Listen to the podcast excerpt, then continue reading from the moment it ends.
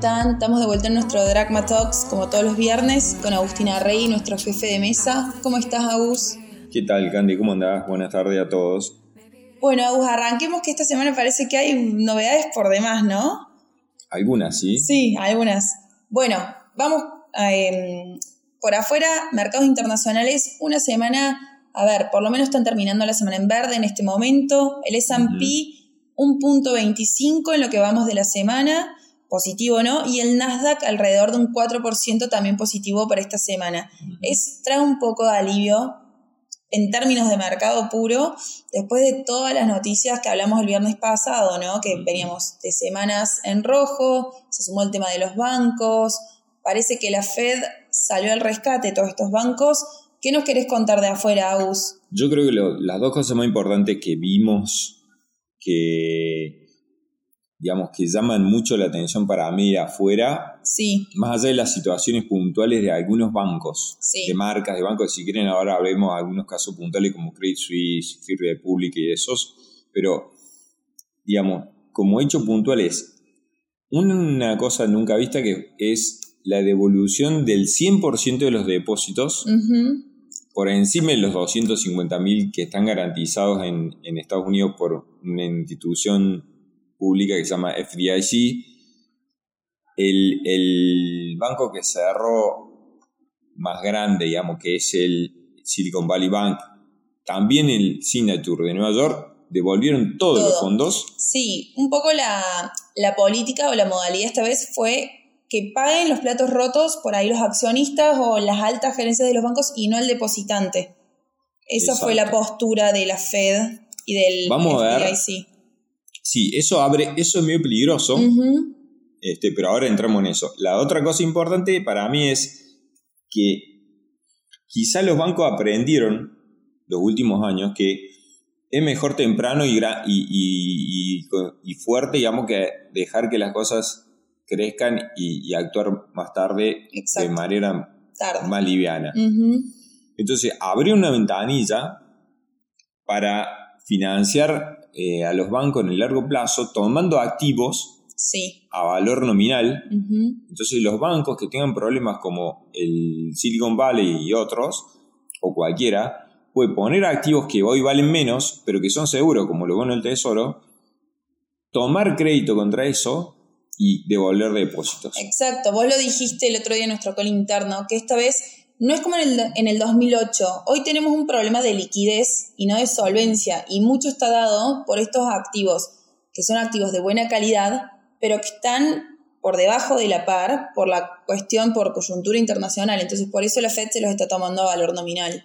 Es que la sube tasas provoca eso, digamos. Siempre rompe algo. Esta vez, el 2008 fue la crisis subprime, el 2000 fue la tecnológica, el 2018 fue una crisis, una mini crisis en el mercado de deuda de alto rendimiento. Espero que esta vez solo sea esto que estamos viendo y alguna coletazo más un poco más adelante, pero debería de ser no una crisis de 2008 ni 2000. Si eso pasa, yo creo que el, por lo menos los reflejos de la autoridad regulatoria están siendo mucho más rápidos que en, aquel, que en aquellos momentos. Lo bueno, creo yo, es que es ese tipo de actitud, pero, digamos, yo veo algunas cosas que no sé si, si son muy buenas. Sí, que no te gustan. Claro, este tipo, este, esto de garantizar el 100% de los depósitos, salvo, dijo Yellen ayer o antenoche, salvo que vean un riesgo sistémico, ¿cómo lo leo yo? O sea que si no soy cliente de un, banco grande, puedo perder todo lo que tenga por arriba de 250 mil dólares. Sí, sí. Y entonces, ¿eso qué está haciendo? Y lo estamos viendo, si vos te pones a ver, los depósitos de encajes dentro de Estados Unidos subieron muy fuerte estos, esta semana hasta el miércoles, que es donde tenemos datos, en Nueva York, donde está la base de JP Morgan y City, en San Francisco, donde está la sede de Wells Fargo, y en Richmond, donde está la sede de Bank of America. Sí, se está, se está armando concentrando todos los grandes bancos. Totalmente, y aparte lo vimos acá también esta semana con otros clientes. los clientes que tienen cuentas afuera, que tienen, que tienen cuenta en, bancos chicos, todo desesperado por abrir cuenta en alguno de los 5 o 6 bancos grandes y pasar los fondos ahí. Con lo cual eso no me parece muy sano, porque está bien, yo tengo el número hasta el miércoles, hay que ver la semana que viene qué pasó ayer jueves y hoy viernes, pero digamos, ha habido en lo que va de esos cinco días que tengo los números, en la FED abrió la canilla por 300 mil millones de dólares. Sí. 12 mil millones de dólares fueron por esta, esta canilla nueva, llamémosle esta línea de financiamiento, pero por línea, por la ventanilla de, de redescuento fueron 152 mil palos y 140 mil palos por este FDIC, que es el seguro de hasta los 150 mil que hablo. Es muchísimo. Vos pensás que en una semana prácticamente la Fed borró todo el ajuste que había hecho en su balance de los últimos cuatro meses prácticamente. Volvimos a una hoja de balance de noviembre del 2022. Entonces es como que viene ajustando tasas, viene ajustando balance, pero por salvar por ahí el sistema financiero, echa muchos de estos esfuerzos para atrás. ¿Cómo lo ves a eso? Pero eso no tengo problema. Para mí está bien esa parte. Sí. Pero yo no le pondría la pimienta esa, es decir, si yo dejaría, eh, digamos, la otra vez leía una, un analista que escribía, decía, el, regulador de un mercado financiero tiene que ser como un papá con los chicos. Viste que vos le decís, no lo hagas porque te voy a castigar, no lo hagas, no lo hagas, no lo hagas, no lo hagas, y después no le cumplís la promesa de castigo. Decís, eh, eso debería ser actuar algo parecido, sería el banco central. Te, debería decir, arreglátela solo, arreglátela solo, no te voy a ayudar, no te voy a ayudar. Pero cuando llegue el momento, ahí sí pues. Pero no decir como, como ahora, no te voy a ayudar salvo que sean grandes, porque esto está desencadenando para mí una fuga de, ahorros de, los pequeños bancos regionales a los grandes, que la verdad que va a tener un efecto, primero, sobre el sistema, ni hablar, pero también económico de la en la real, porque esos bancos regionales son, primero que vos en esos momentos podés tener otra crisis, otra crisis sectorial como la que hubo en Venture Capital con este tema del Silicon Valley. Pero también otra cosa es que te lo come en términos de actividad, porque esos bancos regionales son los que apoyan una cantidad de economías regionales donde los grandes no llegan o llegan mucho menos y están mucho menos capilarizados, digamos en esos sectores de la economía, te lo va a pagar en términos de actividad. Entonces, va a tener un crecimiento mucho menor y eso para mí es malo para los mercados y es malo para la economía. Y al margen del riesgo sistémico que si provocas algún tema en algún sector económico. Entonces, eso es lo que yo creo que no, no está bueno. Y aparte que recién arranca, o sea, ya pusiste arriba de la mesa un tercio de lo que habías recuperado. Y además te, es como que están en un problema ahora los centrales, tanto el europeo que ayer subió la tasa 50 basis, porque el europeo viene atrás encima. Tiene más inflación que Estados Unidos y todavía no subió la tasa todo lo que lo hizo Estados Unidos. Exactamente. Entonces, tiene el problema este del Credit Suisse, ¿no? Que hoy VS, el gobierno suizo le dijo, che, acepta que te, lo que te tome VS, el banco lo rechazó y por eso hoy caía 10-20%, digamos, el, papel está complicado. Ahora hablamos dos minutos sobre Credit Suisse. Pero yo creo que lo más importante es ver qué hacen los centrales, porque ahora la Fed, por ejemplo, el 22 de marzo tiene que decidir si sube la tasa sube o no. la tasa o no, exacto. Primero, todos pensábamos hace una semana que iba a ser 50, 50. pero yo no por esta razón, pero yo creía que faltaban 3 sube 25 basis. Es muy probable que solo suba 25 basis, pero también todo esto hace que la, la economía por sí misma se va a frenar y la recesión quizá no venga tan lejos como esperamos hasta hace un par de semanas. Entonces te acerca la recesión, si seguís subiendo tasas, podés correr el riesgo que después te des cuenta que te pasaste rosca, cosa que ya tiene, la FETA perdió credibilidad mucho en ese sentido con el tema timing.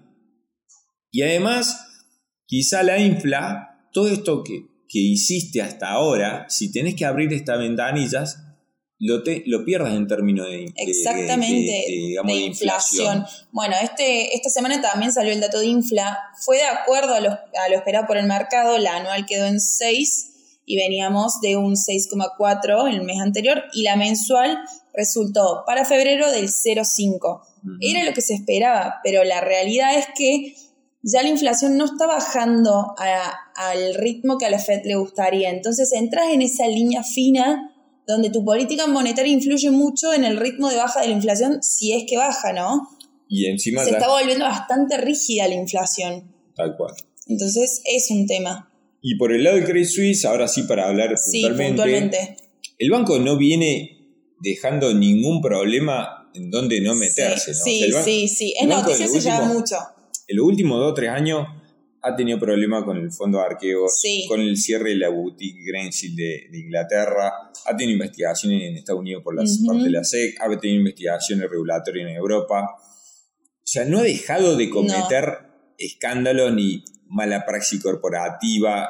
vino un reformista, un CEO que fue el que sacó a Lloyds adelante, no lo dejaron laburar por la línea interna de la comisión directiva. O sea, no dejan de el accionista principal saudí diciendo que no va a poner un peso porque como si no le tiene fe, entonces uno que pensaría, si no le tiene fe el accionista más grande, entonces, entonces todo el mundo, eh, las contrapartes como el BNP eh, Paribas diciendo yo no te voy a contrapartear, o sea, eso es... Sí, viene complicado hace mucho.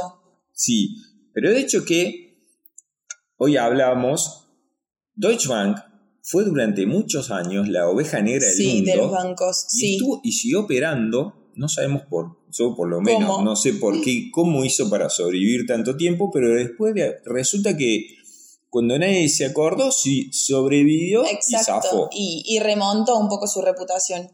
Exacto. Y entonces hoy, yo creo que el Credit Suisse está en ese camino o, va a terminar siendo absorbido porque Suiza no va a querer entregar un banco de ese tamaño. Este, el, el, banco número 12 más grande de Europa o el 17 por ahí. Sí, sí, ahora exactamente no me acuerdo. Sí, pero está en el top 15 de los europeos. Entonces, y aparte para Suiza no es cualquier industria la bancaria, o sea. Es la industria suiza, sí. Entonces, yo creo que quizá deberían de buscar, aparte es un, banco considerado de riesgo sistémico, deberían de buscarle una solución. Lo que no sé es si para el accionista va a ser una solución. Exacto. Pero quizá no sea un desenlace terrible. Ahora, lo que puede pasar con un banco no significa que pase con el sistema. Y hablando de sistemas, yo creo que, que van a zafar y no tener una crisis bancaria sistemática, digamos, porque justamente lo que vos mencionas, los activos son de calidad. Ya no hay ese activo tóxico del 2008. No, no. Que realmente era terrible. aunque quizá hay una parte de hipotecas que puedan sufrir por algún tema, pero no creo que no es el nivel de toxicidad que manejamos en el 2008. Bien, perfecto. ¿Querés que pasemos a Argentina que también tuvimos... Bueno, como siempre, como siempre. La verdad nosotros nunca pasamos. La novela nunca la dejamos. Pero a ver, arranquemos. Tuvimos también dato de inflación alta, muy alta, 6,6 para el mes de febrero y ya superamos la barrera de los 100. Y la la core arriba, arriba de los 7 puntos, pero ya el interanual está arriba del 100, 102,5% llegamos en febrero. Es grave, porque se suma a ver tema sequía, que cada vez estamos peor. La realidad es que las previsiones de la sequía preocupan cada vez más. Y no nos estamos dando cuenta de cómo se están drenando las reservas, la inflación no afloja, eh, la deuda en pesos soluciona entre comillas porque yo creo que ahí también puede haber un tema futuro. Esta semana, August, tuvimos un call interno con la consultora de Anker. Eh, ellos nos daban su punto de vista sobre la deuda en pesos. No sé si nos querés contar un poco, sobre todo que eh, tenemos el Dragma Renta Ahorro con ellos, entonces está bueno compartir un poco su visión.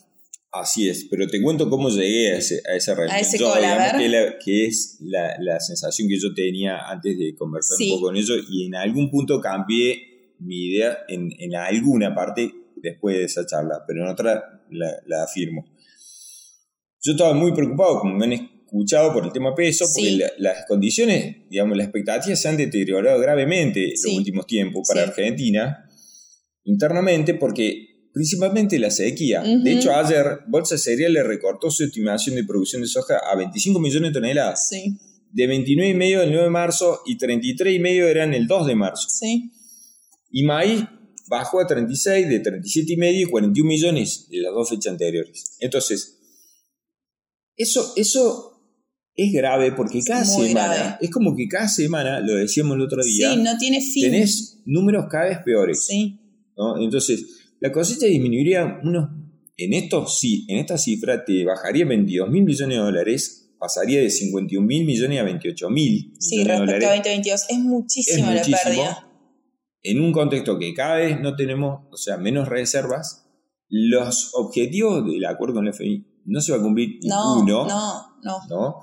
Y entonces el poder, digamos, de distracción, yo le llamo, de masa, cada vez peor, se diluye, digamos, sí, ese humo. el superministro ya quedó... O sea, no quiero hacer ninguna analogía, pero como que el, uno, el humo se va disipando y empezaba a ver la realidad. Entonces yo tenía mucho miedo por el tema de pesos. Pero, y lógicamente que decimos este año, yo veo un fogonazo inflacionario o, una aceleración inflacionaria, depende del grado de gravedad que se, se puedan precipitar o no las cosas, y un movimiento de tipo cambios paralelos que lo va a superar o mínimo igualar, que, es, que se está dando... Se está viendo. Se, está superando en lo que va el año, por lo menos en lo que, que, que vamos de este año 2023.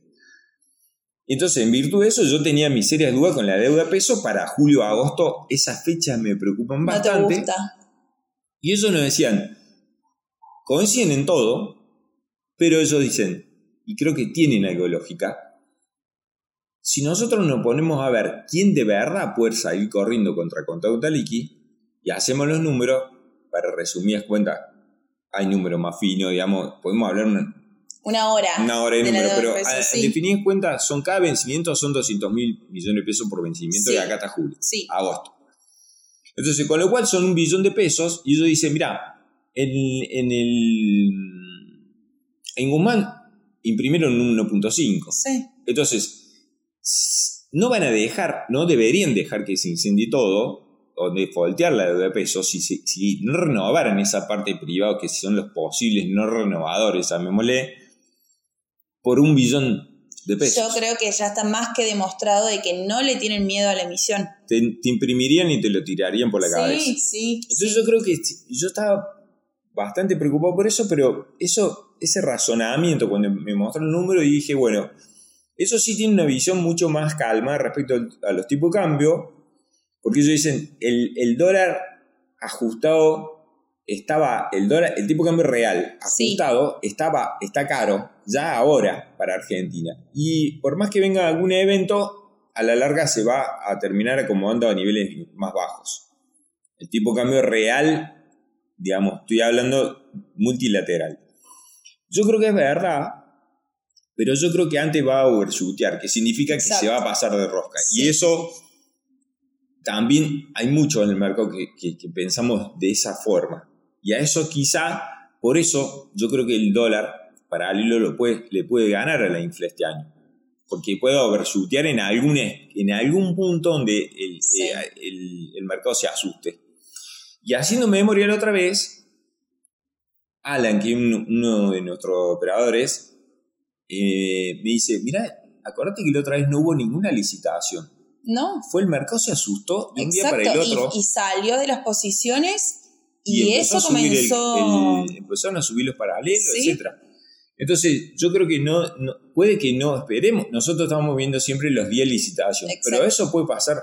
Quizás nos relajamos un día que no hay licitación y empieza algún problema. De hecho, se está moviendo, no está explotando, pero se ha estado moviendo últimamente el MEP y el contado de la Hace una semana más o menos que, que todos los días abre un poquito más arriba, ¿no? Entonces se viene moviendo. Hoy ya el CCL arriba de 400 pesos. El MEP antes de grabar estaba alrededor de 380 y largos, 390. Entonces, la suba en el tipo de cambio financiero se vienen viendo hace ya una semana y firme esa suba. Y, digamos, y quizá esta sube tasas hicieron ayer, ayer, porque esto que desencadenó el número de inflación, la suba de los paralelos, que desencadenó en que Central, después de seis meses, seis meses creo que eran, subió la tasa. todos esperamos decir, bueno, ponernos a 80, están 75, la subió a 78. Bueno, ok, los plazos fijos van a subir a 78. Este, pero yo creo que ya estamos en un nivel de tasa. Hay unos analistas locales que escribían hoy. Hay un punto que el mercado dice, mientras peor, mejor, porque dice, la situación se agrava, entonces mejor para poder entrar. Pero hay un punto de ahí en adelante que, que la cosa pasa a ser, mientras peor, peor. Peor. Porque todo no es que te, si te pasas de rosca en ese punto, ya no hay vuelta atrás y la situación empieza a agravarse fervientemente. Y yo creo que un escenario posible de ese tipo podría ser que Massa se te asuste y te cuelgue los guantes y, te deje te un portazo, que haya alguna otra cosa.